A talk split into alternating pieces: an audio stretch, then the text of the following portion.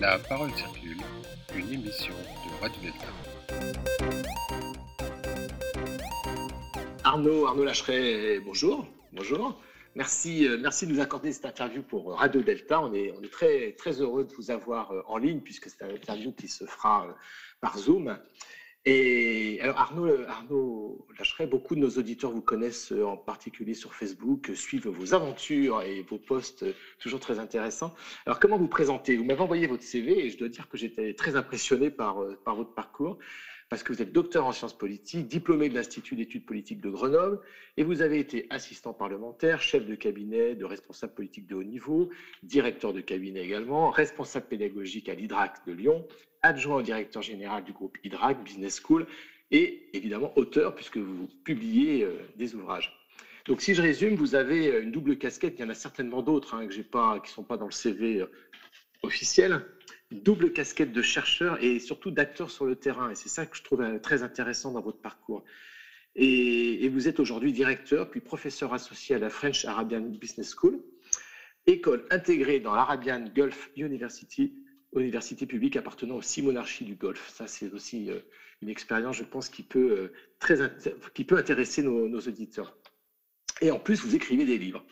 Et non des moindres, vous écrivez des livres un par an, puisque trois en trois ans, vous êtes un peu comme Amélie Nothomb. Alors, pas avec un contenu bien différent, bien sûr, puisque vous racontez votre expérience de terrain en alliant méthode et humanité, rigueur et bienveillance, et surtout en se plaçant non pas dans le domaine des grandes théories politiques qu'on viendrait appliquer comme ça dans un, dans un domaine nouveau, mais euh, sur le terrain en interviewant par exemple des femmes et des hommes que vous avez côtoyés pendant votre expérience d'enseignant. Alors le premier livre, c'était en, en 2019, Les territoires gagnés de la République. Alors d'abord le titre qui est, certainement, et on va le voir ensemble, un titre et un contenu qui, pourrait être une réponse à ces fameux territoires perdus de la République. J'imagine que le titre est choisi un peu en référence à ça. Et vous expliquez comment les maires de banlieue doivent bricoler, hein, je mets le terme et vous le mettez aussi dans votre CV, bricoler entre guillemets, pour gérer le fait religieux dans les quartiers difficiles. Et c'est le retour de vos trois années à Rieux-la-Pape banlieue de Lyon. Alors le deuxième livre, 2020, toujours aux éditions Le bord de l'eau, La femme et l'avenir du golf. Alors le pas le golf, le jeu évidemment avec les, petites babales dans les trous, mais euh, vous avez mené un, travail d'interview méthodique des femmes que vous avez côtoyées dans, l'école où vous enseignez, des femmes de la classe moyenne saoudienne qui vivent la révolution sociétale et professionnelle et accèdent à des postes de management dans les entreprises qui est un grand mystère pour nous occidentaux, puisque c'est un, pays et c'est un monde qu'on connaît mal. Et enfin, le dernier livre qui, a été, qui vient de sortir, hein, qui a été publié fin 2021, Femmes musulmanes, cadre, une intégration à la française. Et c'est là-dessus que va porter surtout l'interview, parce que c'est ça qui, je trouve, est pertinent par rapport à notre vie politique française, notre situation politique française, l'actualité politique française, et on va le voir évidemment. Et dans ce livre, vous avez interviewé une vingtaine de femmes françaises, donc, qui sont des femmes euh, qui sont euh, issues de, l'intégration à la française, on va voir ce terme, hein. euh, des femmes d'origine musulmane, en tout cas leurs parents sont des émigrés musulmans, donc d'Afrique du Nord, et des femmes qui, bah, finalement incarnent une république et la réussite professionnelle au sein de cette république française. Et c'est des femmes qui décrivent aussi l'étouffant poids euh, de la culture de leur pays d'origine, d'origine de leurs parents, le patriarcat renforcé par la culture de la banlieue, c'est ce que vous écrivez dans votre ouvrage, et puis des femmes aussi qui parlent de la hantise du mariage arrangé, mais aussi, et ça il faut le signaler, aussi du lien particulier qu'elles entretiennent avec leur culture d'origine et leur religion d'origine. Et bien, bien entendu, et c'est là où l'intérêt encore plus fort de, cette interview. On est dans des moments troublés de pré-campagne électorale où la question de l'intégration ou de l'assimilation, on va voir, vous allez nous préciser la, différence que vous faites entre ces deux termes, euh, où la question donc de l'intégration de l'assimilation posée certes de façon extrémiste par un certain Éric Zemmour, mais qui la place au centre du débat politique, quoi qu'on en dise et quoi qu'on le veuille. C'est vraiment le centre du débat politique, c'est son action et c'est sa stratégie politique qui entraîne finalement les autres candidats en les obligeant à se positionner par rapport à des thèses qui sont extrémistes, en disant évidemment on n'est pas comme lui, on pense autrement, mais en tout cas, il force les candidats, les autres candidats, qu'ils soient déclarés ou pas d'ailleurs, à, se positionner par rapport à ces thèmes, et finalement en laissant de côté un, certain nombre d'autres thèmes. Et, donc, en fait, euh, quand on lit votre livre, Femmes musulmanes, car une intégration à la française, et eh bien votre livre, il fait du bien. Il fait du bien, votre livre Arnaud Lacheret. Il fait du bien parce qu'il montre que l'intégration à la française, ça marche. Et on a tous autour de nous, évidemment, des exemples où ça marche, qu'elle peut marcher et qu'il faut y croire et l'encourager. Mais tout d'abord, euh, première question que j'aurais envie de vous poser, c'est comment on peut définir cette, cette idée d'intégration je dirais, à la française? La France est un petit pays. Et comment on peut dire que nous, on a une intégration à la française? Et comment on peut définir ce terme par rapport à ce qu'on entend aussi, la différence entre intégration, assimilation, même si les mots sont toujours un petit peu connotés ah, c'est compliqué. Hein. Euh, bah, l'intégration à la française, euh, elle a ce caractère unique dans le fait que euh, on est une ancienne puissance coloniale, donc on n'est pas tant que ça à être des anciennes puissances coloniales, et ensuite avoir fait venir, ou organiser en tout cas une, immigration qui venait des pays où on était auparavant présent. Euh, dont en particulier l'Algérie, où la fin s'est très mal passée, puisque globalement aujourd'hui encore, hein, Emmanuel Macron le dit assez bien pour le coup, l'Algérie vit, sur une sorte de rente, hein, même si même si ça a beaucoup, même si ça, beaucoup fâché le gouvernement, euh, l'animosité à l'égard de la France est quand même entretenue par le pouvoir euh, en Algérie actuellement pour, euh, se, maintenir coûte que coûte. Autrement dit, voilà, il y a toute une partie des descendants d'immigrés en France aujourd'hui qui sont issus de, cette, de, cette, de ces anciennes colonies de ces anciennes colonies à des, euh, à des degrés variés. C'est-à-dire que voilà, on était sur, des, sur une colonisation qui était, qui était comme en Algérie, où c'était la France, c'était des départements français, euh, euh, et ça va jusqu'à une, colonisation qui était beaucoup plus légère, entre guillemets. Donc, en fait, à la base, après la décolonisation, on a fait venir des gens. Alors c'était pour la, plupart du temps pour, pour, des, pour, des, pour des travaux, des, des, travaux de bas étage entre guillemets, non, qualifiés. Hein. C'était les usines, c'était le bâtiment, c'était euh, l'agriculture, etc., etc. Et euh, c'était souvent des jeunes hommes d'ailleurs qui n'étaient pas vraiment appelés à rester. Autrement dit, euh, et d'ailleurs eux-mêmes, hein, en venant, se sont dit bah, je vais me faire un peu d'argent, puis ensuite je reviendrai dans mon pays, je profite du fait de parler la même langue, ce sera quand même un peu plus simple, etc. C'est moins, c'est pas une, immigration complètement, voilà. Et ce sera sans doute moins compliqué. Puis au bout d'un moment, à force de rester, et ben euh, ils se sont aperçus qu'ils pouvaient peut-être euh, bah, faire venir euh, leur femme là-bas ou trouver une femme localement. ça, ça a été le regroupement familial. Et à partir du moment où le regroupement familial a lieu, bah, on a un foyer, on a un foyer, on fait des enfants. Et en fait, tout ça, on s'y attendait pas. Et en fait, rien n'était fait, mais vraiment, hein, dans les années 70, rien n'était fait pour que ces gens-là soient intégrés, par définition, puisqu'ils n'étaient pas amenés à rester définitivement. D'ailleurs, ils étaient là, voilà, pour, pour travailler. Et quel a été le. Euh, donc, dans les années 70, c'est le, gouvernement Giscard hein, qui, a, qui décidé de ce, ce groupement familial. Qui, quel était l'objectif, en fait Parce qu'il y avait une volonté de quoi, en fait de, permettre à ces jeunes hommes de faire venir leur famille? Alors, euh, à la base, c'est, euh, je crois que c'est une, décision de la, Cour européenne des droits de l'homme. Hein. donc, c'est pour se conformer à une décision de la Cour européenne des droits de l'homme sur le droit de vivre en famille. Donc, donc voilà, c'était très bête. Hein. Et d'ailleurs, dans tous les pays européens, c'est plus ou moins possible de, s'organiser ainsi. Et donc, ça a été assez, assez, assez harmonisé. Le problème, c'est qu'on n'a pas du tout prévu ça. Voilà, on a dit, allez, ça y est, vous pouvez venir. Et évidemment, ça a créé cet appel d'air. Euh, et donc, ça a créé plein de petits foyers, de petites familles, euh, de gens qui étaient euh, ben, dans des conditions assez difficiles. Il y, avait, il y a eu des bidonvilles, puis ensuite il y a eu des, des, des, des, cités HLM pas forcément très agréables, où c'était ça, ou des, foyers de jeunes travailleurs, les, les, fameux foyers Sonacotral qui sont devenus Sonacotra ensuite. où tous, voilà, où, les, ils étaient là, et on, le français moyen, entre guillemets, blanc gaulois, euh, vivaient tranquillement, bourgeoisement, euh, à côté de ces gens-là, à côté de ces Arabes ou de ces Africains, sans trop y faire attention parce qu'ils n'étaient pas amenés à rester là. On s'en est aperçu, euh, en fait, ouais, on s'en est aperçu dans les années 80, 82, 83, avec ces fameuses grèves saintes dans le secteur de l'automobile, où d'un seul coup, on s'est aperçu que des usines Peugeot, Citroën, Talbot, Talbot, ça existait à l'époque, Renault, en fait, étaient pleines de Nord-Africains, qui avaient quasiment pas de blanc à l'intérieur, et donc quand ils se sont mis à faire des grèves, bah, ils ont dit bah, pour le ramadan, ce serait bien qu'on puisse prendre, euh, qu'on puisse avoir des horaires aménagés, ou ce serait bien qu'on puisse avoir pour, pour la prière au moins du vendredi une petite salle pour le faire. Ou ce serait bien que quand on rentre au bled, euh, le, pendant, les grandes vacances, on puisse prendre nos cinq semaines à la suite. À l'époque, c'était pas possible. Voilà, j'imagine que ça, a dû changer depuis. Et là, euh, le gouvernement socialiste qui venait d'arriver, qui était très, une politique très généreuse, s'aperçoit que mince, en fait, ces gens-là, non seulement ils existent, mais maintenant ils demandent des choses. Ils demandent des choses et c'est pas juste de la main-d'œuvre corvéable à merci, euh, qui cherche pas trop à faire d'études, qui cherche pas trop à devenir français, etc. Il faut faire quelque chose. Ça faisait suite évidemment à la fameuse marche euh, contre les discriminations et pour l'égalité, contre le racisme et pour, et pour l'égalité, euh, qu'on a, qu'on a qualifié de marche des beurs, euh, qui faisait elle-même suite à des petits incidents dans certaines banlieues populaires qu'on avait complètement laissé de côté.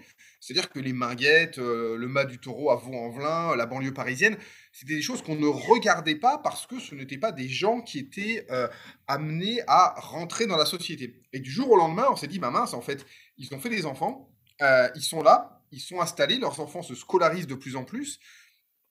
Et c'est à partir de ce moment-là qu'on s'est aperçu que, bah oui, en fait, ils s'intègrent en bricolant. Et ça, c'est ma grande spécialité, le bricolage. C'est-à-dire quand rien n'est vraiment organisé, comment on fait? Quand euh, voilà, c'est exactement comment on fait pour gérer euh, le fait religieux dans une banlieue populaire alors qu'on n'a aucun droit euh, du fait de la séparation de l'Église et de l'État. Hein.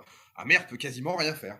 Ça, c'est ce que vous avez vécu. Ce que vous avez vécu quand vous étiez au cabinet du maire de Brieux-la-Pape, donc banlieue lyonnaise. Et c'est là vous avez constaté, vu, pratiqué ce, entre guillemets, bricolage vous dites dans votre livre, à la limite même de la légalité, puisque quelquefois, il faut faire avec et il faut régler les problèmes, même si, bon, voilà, c'est ça. Hein. Bah, c'est exactement comme ça que ça se passe. C'est-à-dire que on a un problème, entre guillemets, problème, c'est pas forcément négatif, mais c'est quelque chose à régler politiquement on n'a pas les outils pour le faire, et donc bah, comment on fait Comment on fait pour, euh, même avec l'accord des services de l'État qui sont d'accord pour fermer les yeux, pour donner un petit coup de main, c'est pas illégal, donc enfin c'est pas tout à fait légal, mais on va quand même le faire, etc.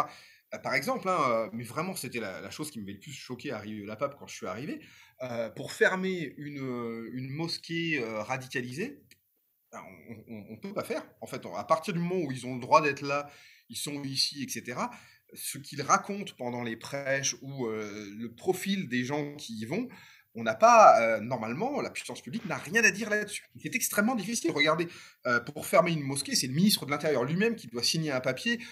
et encore, celui qu'on a actuellement est particulièrement actif dans ce domaine-là. Et voilà, s'il si, en ferme une, enfin, s'il si, en a fermé cinq ou six depuis, de, en 2021, c'est le grand maximum. Et pourtant, c'est un des plus actifs. Autrement dit, il faut, il faut faire des choses assez extraordinaires pour en arriver là. Donc, il faut essayer de, bidouiller la loi, c'est-à-dire que bah on la fermera pas pour radicalisation, mais parce que bah, malheureusement l'accès à incendie est pas est pas bon et que ça coûte une fortune ou que etc etc. En tout cas, on cherche plein de choses qui pourraient, qui pourraient s'apparenter à du harcèlement parfois. Hein.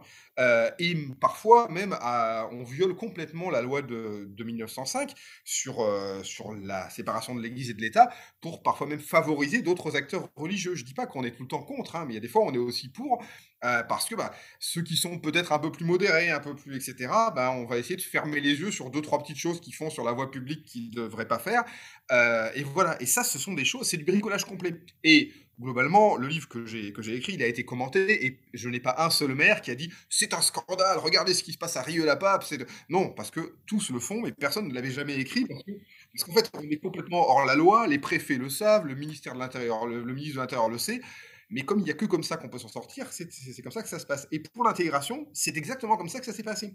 Il n'y avait pas de structure à l'époque, il n'y avait pas de politique de la ville, il n'y avait pas tout ça.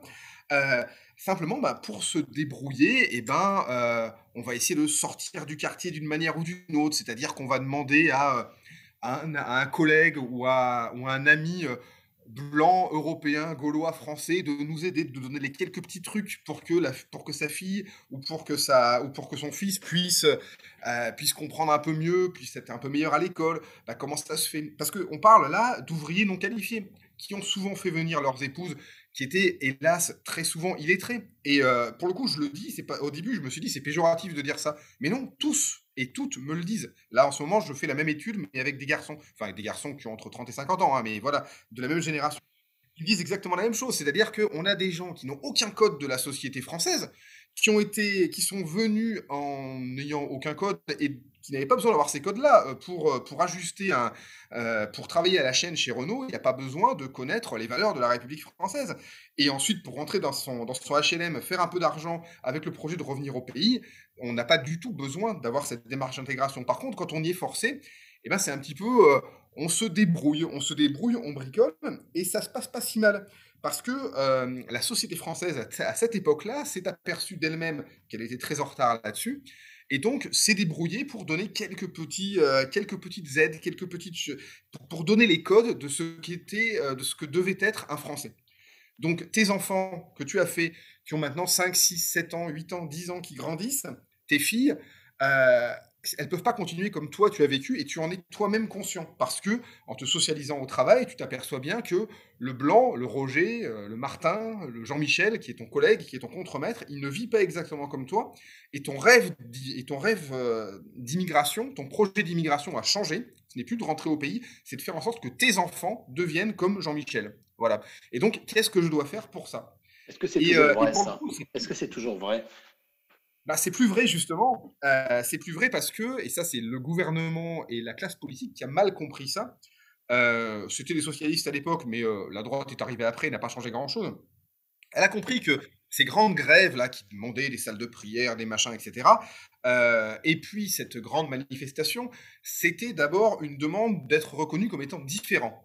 En fait, pas vraiment. Pas vraiment. Ce qu'ils voulaient, et quand, on leur, quand on leur pose la question aujourd'hui, ils le veulent d'autant plus, euh, c'est qu'on soit indifférent à ce qu'ils sont. C'est-à-dire qu'on ne les regarde pas bizarrement, qu'on les considère comme des Français normaux et qu'on leur donne les clés pour euh, s'acculturer et prendre les codes de la société française, pour s'intégrer. Et c'est là la grande différence entre intégration et assimilation. L'intégration, on la définit très mal, et très très mal. C'est Dominique Schnapper, la célèbre sociologue, qui en donne une définition qui est assez, assez bonne pour moi. C'est quand un groupe minoritaire euh, cherche à rentrer et à bénéficier de ce dont le groupe majoritaire bénéficie. Groupe majoritaire qui ne fait pas grand-chose pour accueillir le groupe minoritaire. Autrement dit, ce groupe minoritaire va devoir acquérir des codes qui lui feront se sentir suffisamment à l'aise dans la société majoritaire, comme on l'appelle. Et donc, euh, l'intégration, c'est une somme de codes qui vise à ensuite vivre tranquillement dans un espace donné euh, avec une forte dimension économique, c'est-à-dire que comment on s'intègre, comment on se met à travailler, etc. Mais aujourd'hui, le travail, c'est de la sociabilisation. Autrement dit, l'intégration, c'est pas simplement ce que beaucoup d'expatriés comme moi dans les pays du Golfe font, c'est-à-dire je reste, je vais euh, à l'église, je reste entre expatriés et je vais à mon travail et je rentre le soir. Ça se passe pas comme ça le travail. Le travail aujourd'hui est un lieu de sociabilisation, de socialisation complète. Donc autrement dit, l'intégration, c'est plus que ça, c'est de l'acculturation. On acquiert une partie de la culture en allant au travail, en participant à la vie des institutions, l'école, le lycée, etc. etc. L'assimilation, c'est un peu différent. Et, euh, et euh, quelqu'un comme Lydia Girouz, par exemple, pour qui j'ai beaucoup d'estime et d'amitié réellement, ou comme Éric Zemmour, là, j'ai un peu moins d'estime et d'amitié pour lui, on va pas se mentir, euh, nous disent que l'assimilation, c'est euh, devenir français. Sauf qu'on ne le définit pas. Personne ne me dit ce qu'est être français. Est-ce que être français, c'est être catholique? Est-ce qu'être français, c'est boire du vin? Est-ce qu'être français, c'est manger du cochon? J'en suis pas certain ce que je dis, et c'est la différence la plus essentielle, comment je l'explique à mes contacts saoudiens et bahreïniens, à mes collègues, puisque je ne vous l'ai pas dit, mais je suis un des deux occidentaux de mon université. Autrement dit, euh, je n'ai que des arabes autour de moi, mes, mes étudiants sont arabes, mes profs sont arabes, et mes, euh, mon, personnel, le personnel qui bosse avec moi est arabe. Euh, donc quand ils me demandent mais qu'est-ce que c'est être français? Parce qu'eux n'ont pas du tout cette, définition-là. Moi je leur dis voilà, être français c'est reconnaître que la France est un pays vitivinicole euh, est un pays où euh, bah ouais il y a une euh, y a une agriculture où on élève des cochons etc mais c'est pas forcément en manger. Ça ça c'est être intégré. Être intégré c'est ne pas nier ce patrimoine. C'est ouais on est c'est un pas ouais bah en France il y a des églises. On, en voit d'ailleurs dans le paysage ouais parce que on a il y a, y, y a une histoire qui est liée à ça. Ça veut pas dire qu'on va devenir chrétien. On peut tout à fait venir avec des valeurs qui sont différentes mais ne pas rejeter la valeur dominante et l'histoire dominante du, pays dans lequel on est. Là où, euh, où j'ai un vrai problème avec cette démarche d'assimilation, c'est qu'un quelqu'un parfaitement assimilé devrait donc être tel le français moyen, boire un coup de rouge, manger son saucisson et aller à l'église. en fait, non, déjà parce que le français moyen, il n'est pas comme ça, il ne l'est plus du tout. Il suffit de lire euh, Jérôme Fourquet euh, pour le comprendre. Euh, et puis ensuite, parce que les gens font ce qu'ils veulent, entre guillemets. Il y a, on est dans une ère individualiste où, pour le coup, être, être un peu libéral, faire preuve d'une certaine libéralité, une certaine liberté avec ses mœurs est tout à fait possible le vrai, souci de, cette, assimilation, c'est que moi, je ne veux pas que, euh, mon voisin Rachid devienne, euh, devienne Arnaud, devienne comme moi. C'est la vraie difficulté. Par contre, je veux qu'il admette et qu'il reconnaisse, et ils le font. C'est bien ça le problème, que euh, oui, bah Arnaud, il boit un coup parce que bah, il est français, et la France, bah, c'est un pays où quand je me balade, je vois des vignes, je vois des caves à vin, et c'est bien, et ça fait partie du patrimoine national. Je ne suis pas obligé de partager, je ne suis pas obligé de consommer tout ça, mais ça en fait partie. Voilà, c'est la, vraie, la, vraie différence. On ne demande pas aux gens de changer ce qu'ils sont, mais de changer euh, ce en quoi ils se reconnaissent. Voilà. Euh, ce en quoi ils se reconnaissent. Je me reconnais français, je suis d'une confession qui ne, me permet pas de manger du cochon, etc. Par contre, je ne vais pas rejeter ce qu'ils font. Au contraire, je vais même à la limite, euh, et j'en connais beaucoup, hein, qui, euh, qui, disent, bah, moi, j'ai même une ancienne étudiante qui travaille dans une, entreprise en Bourgogne qui fait des bouchons de liège, qui est musulmane pratiquante, qui a jamais touché une goutte d'alcool, mais qui en est fière qui dit moi, moi j'ai aucun problème à bosser là-dedans parce que c'est la France. Quelque part, c'est la France. Je fais des bouchons de liège pour des, euh, pour des producteurs de vin et ça ne me gêne aucunement. Voilà, ça c'est de l'intégration. C'est pas de l'assimilation. Je demande pas à tous ces gens de devenir pareils. On n'est on n'est pas du tout là-dedans. Et d'ailleurs, euh, ce qui se passe dans le Golfe, et c'est là qu'ils ont du mal à comprendre, c'est-à-dire que euh, ils me disent mais vos Arabes, vos musulmans, vous leur demandez de devenir chrétiens, etc. Parce que euh, nous, si, toi, toi, si tu veux devenir, euh, tu veux devenir saoudien, il faudra que, tu, que tu te convertisses à l'islam. Hein. tu étais au courant. Je fais non, mais voilà, c'est pas pareil. Voilà, nous, on a une autre vision et une autre définition de ce qu'est devenir français. Devenir français, c'est pas que avoir des papiers. C'est pour ça que je parle encore d'intégration. Je parle d'intégration pour des gens qui sont déjà français. Ils ont toujours du mal avec ça d'ailleurs. Hein. Mais euh, l'intégration, c'est quand on est dans un groupe minoritaire, qu'on veut rentrer dans un groupe majoritaire pour bénéficier de tout ce qu'il a et également en intégrer des codes. Voilà. Quelle réponse alors, par exemple, à un discours de, allez, on va parler d'Éric Zemmour parce que c'est ça aussi qui nous, qui nous titille en ce moment beaucoup, euh, même si évidemment euh, Éric Zemmour ne sera jamais président de la République, croisons les doigts. Mais euh, le discours de ce fameux grand remplacement, de cette montée du communautarisme, et, aussi le fait que la, la, distinction entre ceux qui sont venus de l'étranger mais qui étaient chrétiens et ceux qui viennent de l'étranger mais qui ne sont pas chrétiens on le voit, on, voit très bien quand on regarde les, vagues d'immigration, euh, par exemple espagnole, italienne, avec, euh, où on met justement en avant cette, euh, vertu d'intégration, comme si les immigrés musulmans, et là je fais une grosse généralité et que je ne partage pas d'ailleurs, hein, les, les, immigrés d'origine de confession musulmane ne sont pas là pour s'intégrer en fait. Ils sont là, comme vous dites, pour profiter, mais uniquement pour profiter et c'est ça, c'est ça où bas blesse, en fait, je dirais, dans, les propos. Alors, justement, le calcul, il existe. Je suis content parce que euh, j'ai réussi à le trouver. C'est une statistique qui sont publiques on voit que euh, globalement, les Italiens, les Espagnols sont arrivés, enfin les Italiens sont arrivés avec un niveau équivalent à celui des Marocains et Tunisiens. C'est-à-dire que le papa, euh, le, premier arrivé, était globalement un ouvrier non qualifié. Hein. Globalement, quand on prend la, proportion de diplômés, la proportion de non diplômés, la proportion de cadres et de non cadres, c'est la même chose, Italien-Marocain et euh, Espagnol-Italien. Enfin, Tunisien-Marocain et Espagnol-Italien. Les Algériens sont plus à comparer avec les Portugais. Quand on regarde ensuite leurs enfants, ce qu'ils deviennent, on s'aperçoit, s'aperçoit que la progression est la même en termes de diplôme, la proportion de diplômés, donc la progression, l'insertion dans la société, l'intégration, et, et le changement de métier, autrement dit l'ascension sociale, est exactement la même. C'était assez étrange, moi ça m'a toujours, euh, ça, ça, ça m'étonne toujours, mais en fait quand on leur pose la question, on s'aperçoit que l'intégration se fait au même rythme, l'intégration économique. Attention parce que euh, derrière, les choses changent et malheureusement ont changé à cause de cet accident de parcours du début des années 80, où là on s'est focalisé quasiment exclusivement sur les Nord-Africains, sur l'islam, etc. C'est une nouvelle religion, il faut en faire quelque chose, il faut l'aménager, etc., etc. Et là on s'est tourné vers ceux qui parlaient très bien de l'islam, vers les entrepreneurs identitaires. Et c'est là qu'on a d'un seul coup vu apparaître des islamistes, autrement dit, des gens qui étaient bien, bien habillés, qui me ressemblaient, qui avaient une belle barbe bien taillée, Tariq Ramadan en est un, mais il y en avait plein d'autres, qui là justement se sont mis à faire un, discours, un discours politique. Le discours qui, avait, qui a piégé l'Égypte, qui a, qui a piégé l'Algérie, qui a piégé plein, plein d'autres pays. voilà, alors on dit ce sont des frères musulmans. Oui, oui, alors ce sont des gens qui s'inspirent en tout cas de la stratégie des frères musulmans, autrement dit, qui deviennent des entrepreneurs identitaires. Et pour le coup, le message passe assez bien.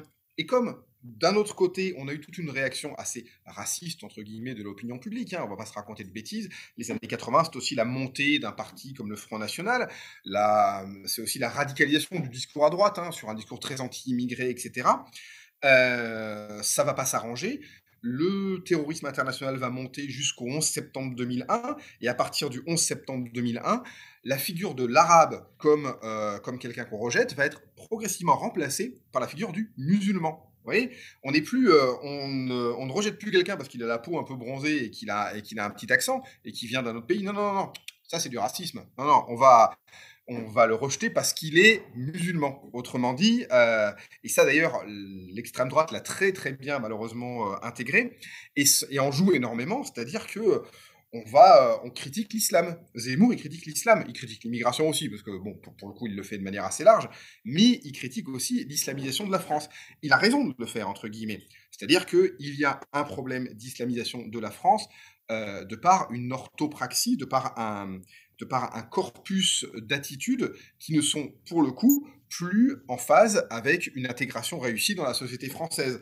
C'est-à-dire qu'avec les, avec les valeurs de la République qui prônent, ce n'est écrit nulle part, ce n'est pas la loi, une certaine discrétion et une certaine retenue dans l'expression de sa foi religieuse.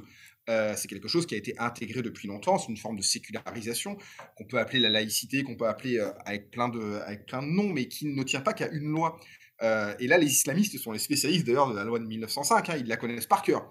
Et grâce à la loi de 1905, ils peuvent faire plein de choses, parce qu'elle ouvre beaucoup de libertés. Sauf que la loi de 1905, ce n'est pas toute la laïcité. La laïcité, c'est quelque chose de philosophique également.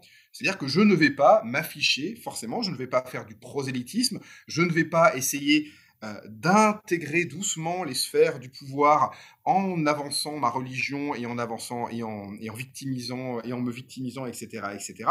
Et c'est là toute la complexité. Oui, il y a une islamisation de la France, et donc comment comment lutter contre elle sans stigmatiser les musulmans qui se sont parfaitement, qui sont, souvent parfaitement intégrés, en tout cas au même rythme, comme je l'avais dit, euh, les Nord-Africains, en tout cas que les, que, que les Italiens, les Portugais et les Espagnols, réellement, les chiffres sont là. Lisez l'introduction de mon livre. Euh, et donc, comment on fait ça?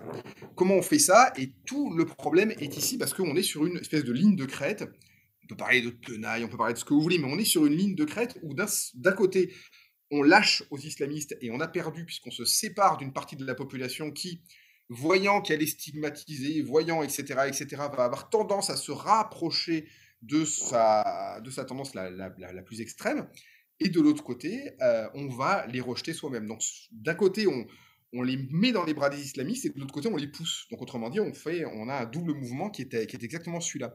Et la politique d'intégration à la française post-années 80, la réaction du, du, pouvoir socialiste puis de la droite à cet état de fait a été extrêmement négative. Euh, elle a été négative dans le sens où on a voulu systématiquement rattacher les jeunes de la deuxième, puis de la troisième génération à leurs origines ou leur religion supposée. On a voulu aussi les enfermer dans leur quartier, en leur proposant des quartiers tout équipés, des quartiers magnifiques. Hein. Regardez, euh, vous allez euh, maintenant aux Minguettes. Bah, les, les, Minguettes, ça fait un peu peur à Vénissieux. Allez-y, hein. le, quartier est très joli, c'est très arboré, y a des, euh, les tours sont beaucoup plus basses, il n'y a plus de trop gros ensembles, etc. Vous pouvez y faire plein de choses, avez même le tramway qui y va, tout est équipé. On peut euh, avoir son bac aux Minguettes, il y a même maintenant des villes, quand vous allez à Cergy-Pontoise, à Villetanneuse, à Saint-Denis, vous pouvez même avoir un master sans, sans avoir quitté votre quartier. Autrement dit, vous gardez le quartier jusqu'à votre bac plus 5. Et en faisant ça, vous ne prenez pas vraiment les codes de la société française. Et derrière, évidemment, vous vous, vous, vous faites éclater au mur de l'employabilité, au mur de la société française, euh, au mur de la discrimination. Mais on vous ne discrimine pas pour rien non plus parce que tous ces codes-là, vous ne les avez pas eus. Et quand vous vous sentez discriminé, quand d'un autre côté vous allez sur Internet et vous lisez, j'invite les gens qui, qui, me suivent sur Facebook à regarder les commentaires dès que je parle d'islam, ça devient extrêmement virulent, extrêmement, euh, extrêmement violent. Euh, de gens que j'aime beaucoup en plus, qui les, font, ces, commentaires. Mais ça veut dire aussi que, imaginez que vous soyez un, voilà, un Yanis, un, Ismaël bien intégré, cadre dans une petite société, etc., une, gentille Rachida, cadre dans une société, et vous voyez tout ça sur le mur d'un de vos anciens profs. Vous dites, nom d'un chien, la, la, France, elle est plus pareille. Euh, la France me rejette. Donc, qu'est-ce que je vais faire? Eh bien, je vais trouver un discours alternatif. Et le discours alternatif le plus simple, on le connaît tous, c'est celui des islamistes. Voilà. C'est pas, pas plus compliqué que ça, mais malheureusement, on n'est pas capable, on n'a pas été capable de trouver un, une, fin, enfin, de, de, briser cet élan qui est auto-entretenu et qui est également entretenu par la politique de la ville en France, hein, très clairement. Alors, euh, justement, on va, on va, on va, on va arriver à votre, euh, votre dernier ouvrage, hein, Femmes musulmanes, cadre de l'intégration à la française, puisque là, c'est presque un, contre-exemple que vous donnez dans ce livre. Hein. Vous avez interviewé euh, une trentaine de, de, jeunes femmes cadres qui sont issues de, de familles d'origine musulmane, qui sont elles-mêmes musulmanes, pratiquantes ou pas. Vous allez nous détailler ça. Et alors, c'est peut-être pas un hasard si vous allez commencer par les femmes, parce que peut-être aussi il y a une discrimination liée au sexe. Et ça, peut-être vous pourriez nous en parler. Euh, là, et, donc, ça touche évidemment la place de la femme à la fois dans la religion et dans la culture, parce que, évidemment, même si les choses sont liées, on pourrait essayer de distinguer les, deux approches. Euh, qu'est-ce que vous ont dit ces femmes euh, qui finalement ont réussi, puisqu'elles sont cadres? Alors, je, sais, je crois que c'est dans un autre livre où vous parlez de cadres, entre guillemets, du management intermédiaire, c'est-à-dire qu'à un moment donné, il y a ce qu'on appelle le plafond de verre, c'est-à-dire qu'elles passeront jamais au-dessus, mais peut-être pas toutes, hein, mais euh, elles sont elles sont cadres, c'est-à-dire qu'elles encadrent des personnes qui sont pas forcément musulmanes, hein, il n'y a, pas de loi là-dessus, mais euh, elles sont reconnues dans, certainement dans leur statut de cadre, elles sont reconnues professionnellement, elles ont entre guillemets réussi. Et elles ont à manager à la fois avec les, les, comment dire, les, les, valeurs dans, ce monde du travail, où on doit euh, euh, travailler avec des hommes, travailler avec des femmes, mettre de côté sa religion, et en même temps être euh, musulmane, c'est-à-dire aussi reconnaître la, la, comment dire, la religion de ses parents, même si on la pratique ou si on la pratique pas. J'ai toujours l'exemple en tête de Rachida Dati. C'est pas une personne que politiquement j'apprécie beaucoup, mais une fois, je l'avais écouté sur France Inter elle avait été beaucoup attaquée sur ses origines, sur son frère, sur sa famille, etc. Et elle s'était défendue, et moi j'avais trouvé ça assez remarquable, la façon dont elle se défendait, parce que, évidemment, ce n'était pas un, discours de victime, bien, au contraire. C'est quand même une femme qui a été ministre, on voit d'où elle vient, on connaît sa famille, on voit ses origines. Elle a travaillé, elle est certainement très douée. bon, alors évidemment, comme c'est une femme, on a, on a soupçonné d'avoir couché avec un tel et un tel pour réussir, parce que ça c'est facile. Mais en tout cas, c'est certainement quelqu'un de brillant.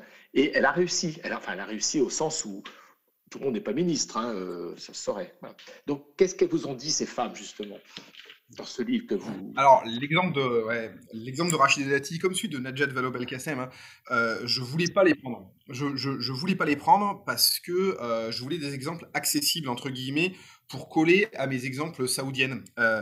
Je vais, y revenir dessus parce que c'est important. Les Saoudiennes que j'ai interrogées, qui ont le même âge et à peu près la même, euh, les, les, mêmes positions dans la société que, mes Françaises, il y a six ans, elles n'avaient pas le droit d'être dans la rue, de parler à un homme qui n'était pas de leur famille dans la rue. Sinon, elles étaient arrêtées. Voilà, on en était là. Elles n'avaient pas le droit de conduire, mais il y avait plein d'autres choses. Elles n'avaient même pas le droit de parler à un homme. Et aujourd'hui, à partir de, des réformes de 2017-2018, d'un seul coup, elles se sont retrouvées à manager des hommes avec qui elles n'avaient même pas le droit de parler auparavant.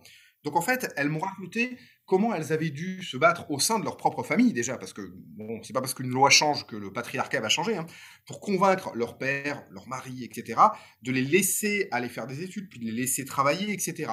Comment elles avaient dû déjà se bagarrer au sein de leur, euh, de leur, de leur maison, de leur foyer, pour ensuite arriver à diriger des hommes.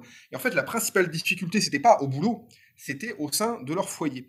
Eh ben, en France, et c'est ce que j'ai voulu vérifier en, prenant un échantillon similaire, entre guillemets, bien que très différent, on est d'accord, hein, en France, euh, pour leur demander comment vous avez fait aussi pareil. Vous, vous venez de familles qui, euh, voilà, euh, ont un bagage culturel très faible, un capital culturel extrêmement faible. Comment ça se fait que vous soyez devenu cadre? Voilà, une question qu'on aurait pu poser à Rachida Dati d'ailleurs.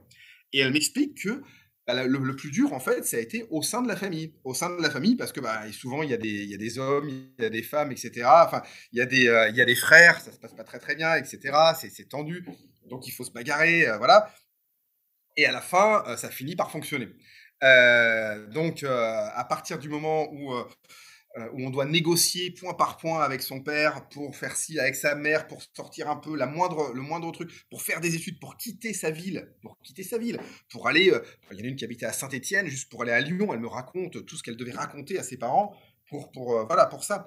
Donc il y a, y, y a pareil cette lutte intrafamiliale pour ensuite avoir le droit de faire quelque chose qui était jusqu'alors inaccessible. Voilà.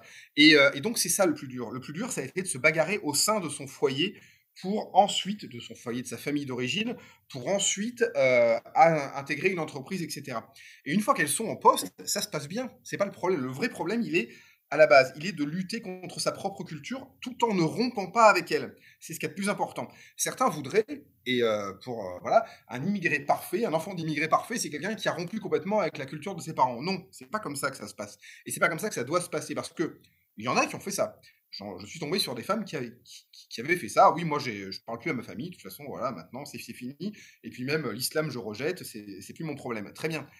On n'est pas là pour briser des familles. Euh, c'est pas ça le but de l'intégration dans, un pays. On n'est pas là pour briser une famille.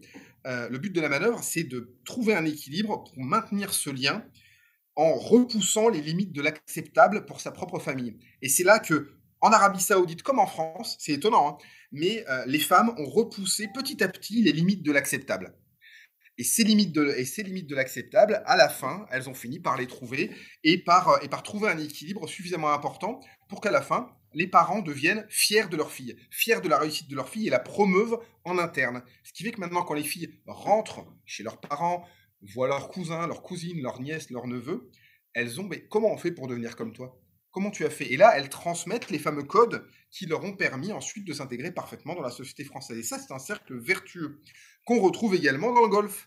Dans des sociétés qui étaient ultra patriarcales, ultra conservatrices, salafistes, wahhabites, etc., du jour au lendemain, on arrive à assister par le bas, par la base de la société, la classe moyenne, c'est pas la base de la base, mais la base, la, classe moyenne de la société arrive à se moderniser en interne grâce au travail des femmes. C'est assez extraordinaire.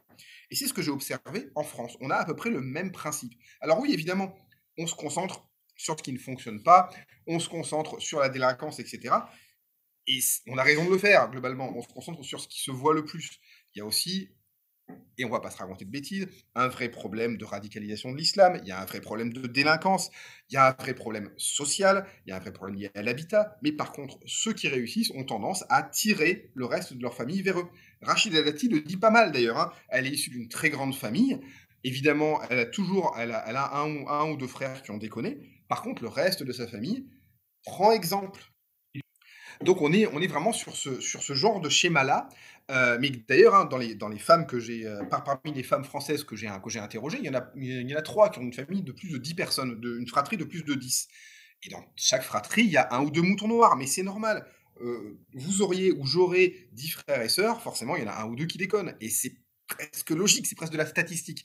Par contre, en effet, quand on a une femme qui réussit, elle montre l'exemple et quelque part, elle montre les codes à partir du moment où les parents l'acceptent. Et c'est ce mécanisme d'acceptation qui en fait des micro-modèles et qui fait que ça rayonne sur l'entourage proche. Et c'est ça qui est important et c'est ça qu'à mon avis, le pouvoir politique français doit favoriser. Et c'est ça qu'on devrait faire et qu'on devrait rendre, euh, qu'on devrait euh, tangibiliser comme une politique publique.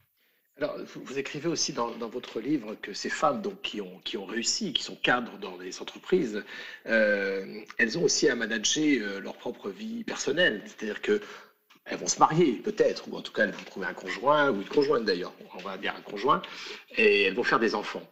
Euh, et vous dites que le mariage, c'est aussi une façon de sortir de cette comment dire, de cette euh, logique familiale qui est finalement peut tout à reproduire en fait ce même modèle et en se mariant par exemple avec des bons Français entre guillemets toujours. Hein. Et ça c'est quelque chose que vous avez constaté en interviewant ces femmes. Alors, je l'ai constaté et ça rentre aussi dans le, dans le processus de négociation permanent avec les, avec avec les parents. Hein. C'est-à-dire qu'il n'y a pas que faire des études, parce que faire des études, tous les parents veulent que leurs enfants fassent des études, c'est pas très compliqué, hein. mais c'est euh, quitter le foyer, etc. Et donc, quitter le foyer, il y a aussi prendre le risque de rencontrer quelqu'un qui n'est pas le choix des parents. Parce que, alors, et je m'en aperçois aussi avec les hommes, hein, c'est impressionnant, euh, y compris de la deuxième ou de la troisième génération le fait que les parents veulent absolument que euh, poussent pour que les hommes, comme, les, comme les, leurs fils, comme leurs filles, se marient avec des musulmans de la même nationalité de préférence, et même de préférence de la même région à l'intérieur du pays. Euh, en Algérie, c'est même c'est spectaculaire. Au Maroc aussi, d'ailleurs. Hein. C'est impressionnant. Et donc, il y a toujours ce travail des enfants pour faire remarquer à leurs parents, hé, on n'y est plus là, c'est bon, maintenant, il va falloir, euh, il faut que vous acceptiez le choix que j'ai fait. Alors, il y a plein de petits, euh, de petits trucs, de petits... C'est du bricolage, c'est ça, de, petits bricolages, de petites étapes pour qu'au final, Bon, bah voilà, je te présente Antoine. Euh, bah ouais, il, ne s'appelle pas Mohamed, il n'est pas musulman, mais il va falloir s'y faire. Et euh, alors évidemment, quand, les familles sont très conservatrices, on fait semblant de dire qu'Antoine, il est un peu musulman, etc. Bon, on mange du cochon avec lui. Hein. Toute la famille le sait, tous les frères et sœurs le savent, sauf le papa et la maman. Donc ça finit par se passer. Mais voilà, globalement. Et ça rentre vraiment dans ce processus d'intégration. Et on intègre les parents, on, leur fait accepter ce qu'ils n'auraient pas été capables d'accepter quand ils sont arrivés leurs enfants intègrent eux-mêmes les parents. Et ça aussi, ça fait partie des choses que le politique français, euh, que le monde politique français n'arrive pas à comprendre. Un enfant qui réussit, qu'il ait 30, 40 ou 50 ans, ça signifie aussi que les parents ont dû accepter des choses qui n'auraient été inacceptables dans d'autres circonstances et qu'ensuite les autres enfants, le reste de la famille, l'acceptent aussi. C'est un mécanisme que j'ai observé en Arabie saoudite parce que c'est frappant en Arabie saoudite puisqu'on part de rien et on arrive à quasiment tout. Euh, alors qu'en France, euh, personne ne l'avait vu de cette manière-là. Et le mécanisme d'intégration est quasiment le même. C'est-à-dire que on a un enfant qui donne l'exemple et qui ensuite revient, euh, ne rompt pas, s'intègre à les deux cultures, prend ces deux cultures-là, s'intègre parfaitement dans la société française et intègre ses parents ensuite. Et c'est assez, assez amusant. Les, parents resteront à un niveau de qualification relativement bas, évidemment. mais par contre, ils sont prêts à accepter que leurs enfants volent de leurs propres ailes et que devenir français, c'est aussi parfois se marier avec un blanc, c'est parfois ne pas être un pilier de mosquée, euh, entre guillemets, c'est euh, prendre ses distances avec l'islam, c'est parfois même en cachette boire un petit coup, etc. etc. Et ça, c'est vraiment un travail que les hommes comme les femmes font auprès de leurs parents, les femmes sans doute un peu plus. Oui, justement, justement. Est-ce que vous auriez pu écrire un livre qui s'appellerait Homme, virgule, musulman, cadre et intégration à la française? Vous avez choisi des femmes, on comprend bien, le raisonnement puisque vous, écrivez bien et, vous dites que c'est les femmes qui ont permis justement cette, forme d'intégration. Elle est spectaculaire et encore plus visible dans les pays du Golfe qu'en France. Elle est peut-être plus subtile et plus, difficile à décoder en France, mais on voit bien l'analogie que vous faites et les, les mêmes phénomènes. Mais est-ce que vous auriez pu écrire justement, et on va revenir justement à ce projet de, prochain livre pour 2022, puisque vous écrivez un livre par an? Comme on dit. Euh, très clairement, euh, en fait, alors c'est de la, c'est vraiment de la promotion personnelle que j'ai faite. C'est-à-dire qu'en arrivant, euh, je m'aperçois, en arrivant en 2017 dans le golf, je m'aperçois que j'ai pas mal d'étudiantes saoudiennes qui sont cadres, puisque c'est de la formation continue que je fais. Hein, c'est un exécutif MBA. qui me parlent, qui vont dans le bureau avec moi pour négocier des notes, etc., qui, qui deviennent sympas avec moi, qui me parlent de leur vie, et je me dis, personne personne n'a pu approcher ce public-là parler à des hommes saoudiens, c'est facile, j'aurais pu le faire aussi. Mais euh, pour que le truc soit plus vendeur, j'ai préféré euh, profiter du public que j'avais à disposition, qui me connaissait et qui avait confiance en moi.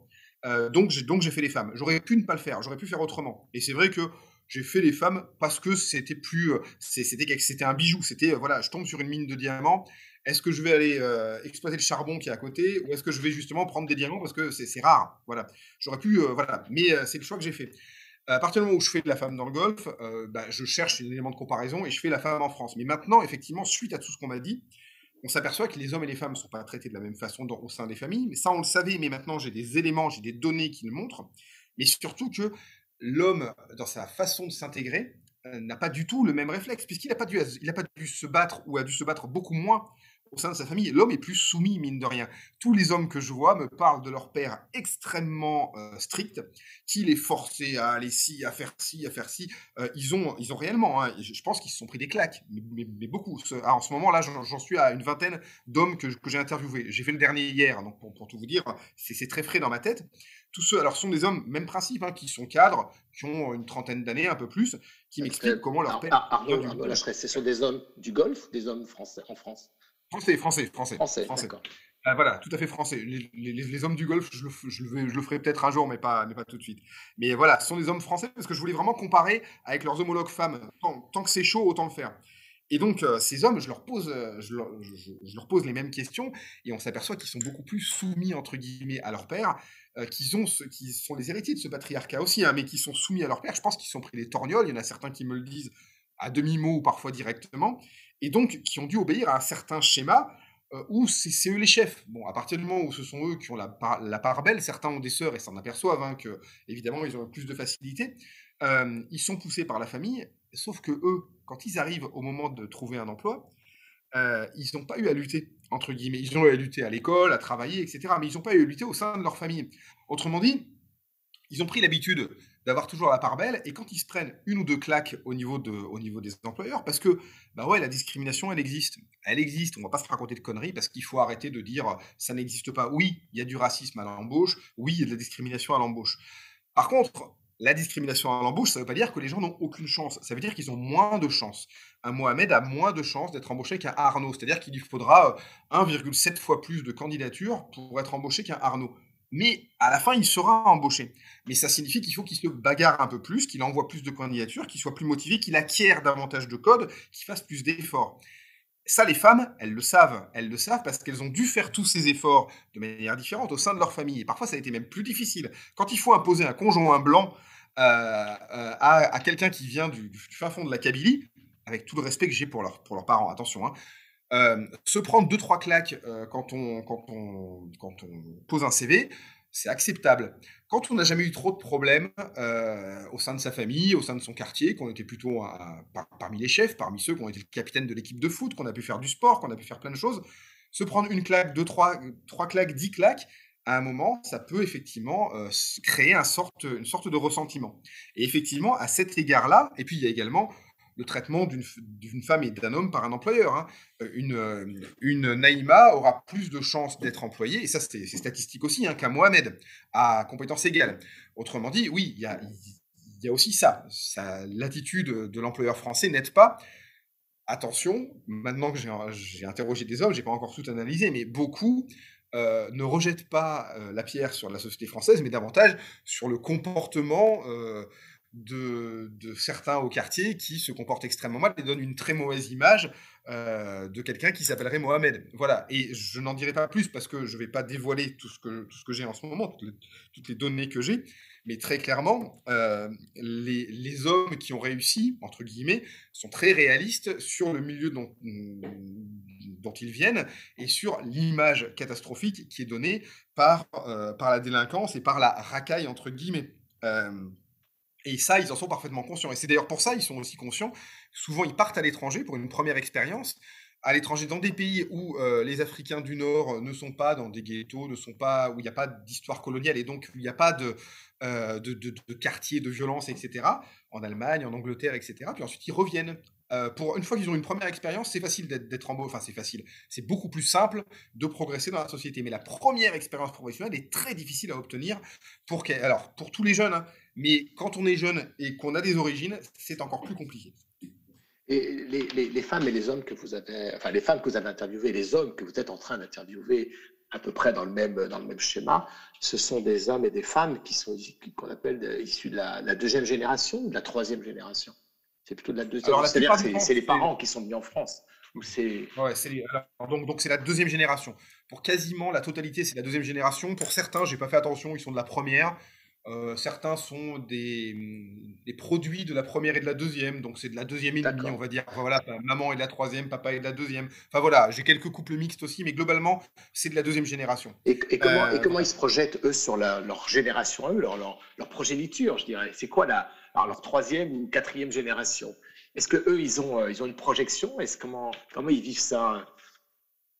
Et, et, comment, et, comment, et, quels sont les, alors là, ça serait peut-être plus difficile à interviewer, c'est-à-dire des jeunes adultes ou des très jeunes adultes, des adolescents, peut-être hommes et femmes, de les, de, les, de les, percevoir par rapport à la problématique que vous évoquez. Donc la, position des parents par rapport à leur progéniture, et puis la, position, si on peut dire, de la progéniture à qui on va donner le vote à 16 ans, peut-être bientôt, hein, je ne sais pas. c'est pas, pas, si simple. Alors, euh, ce, que je cherche à faire, c'est euh, pas être utile parce qu'être utile pour un chercheur ça n'a pas de rôle. Ça a pas de ça, ça pas vraiment de sens.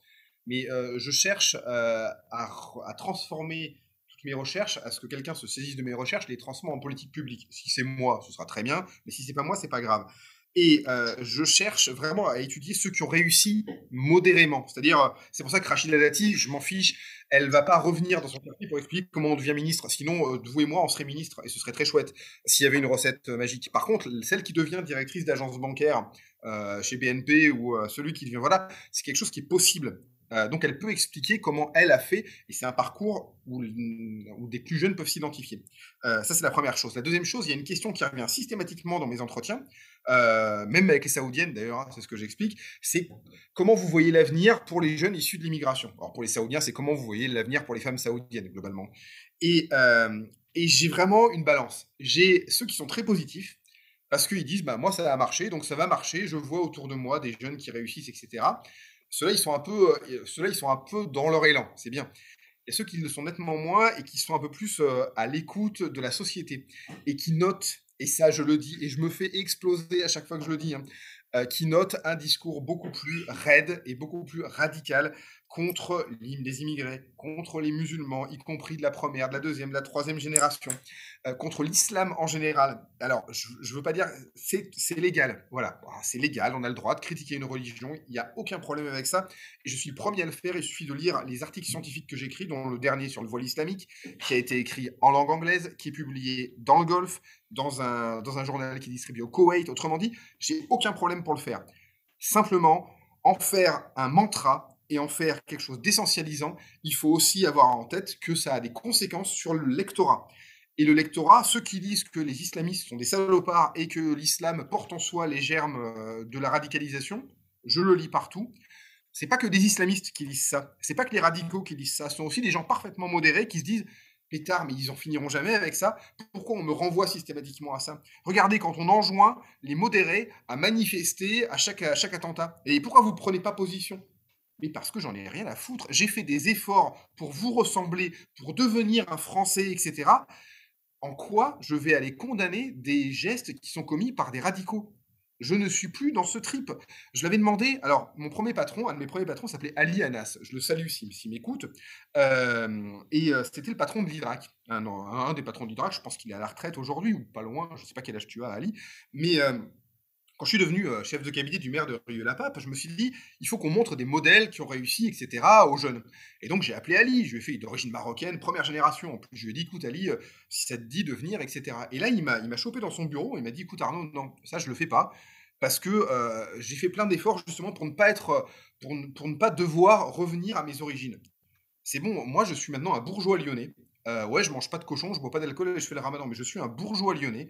J'habite à Francheville, dans la banlieue lyonnaise. Excuse, excuse-moi, Ali, de donner euh, la, ville où tu es. On ne donnera pas l'adresse. Euh, j'ai une belle, non, mais j'ai une belle maison que je me suis payé, etc. Je suis parfaitement intégré. Ma femme est cadre supérieur.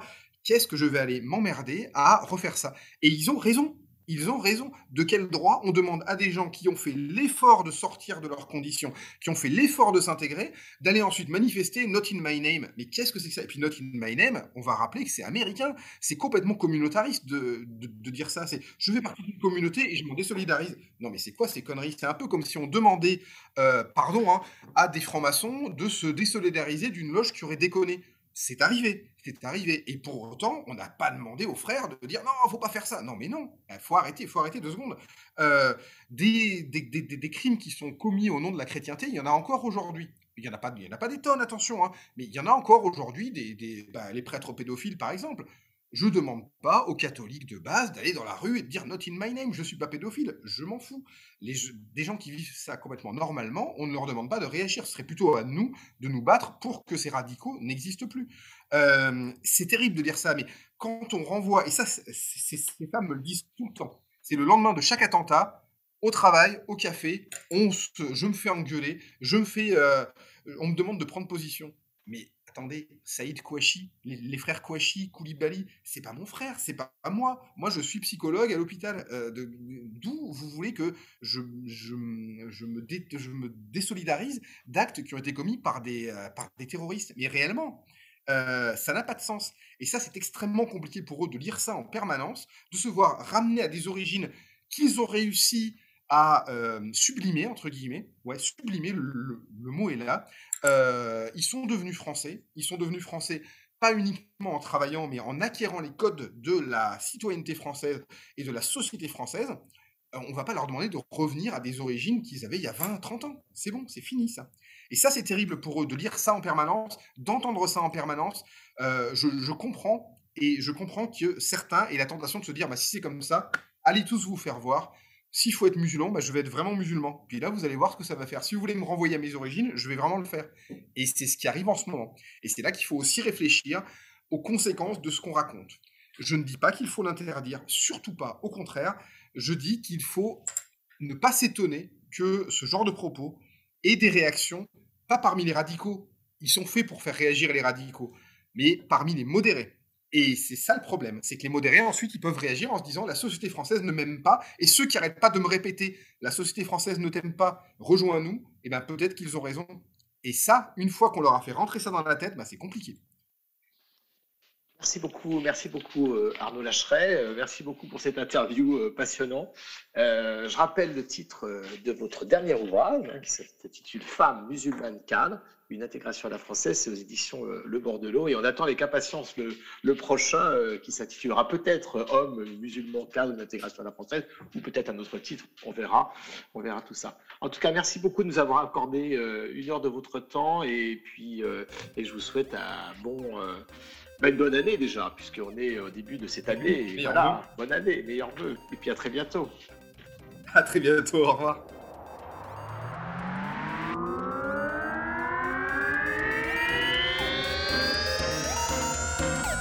La parole circule, une émission de Radio Delta.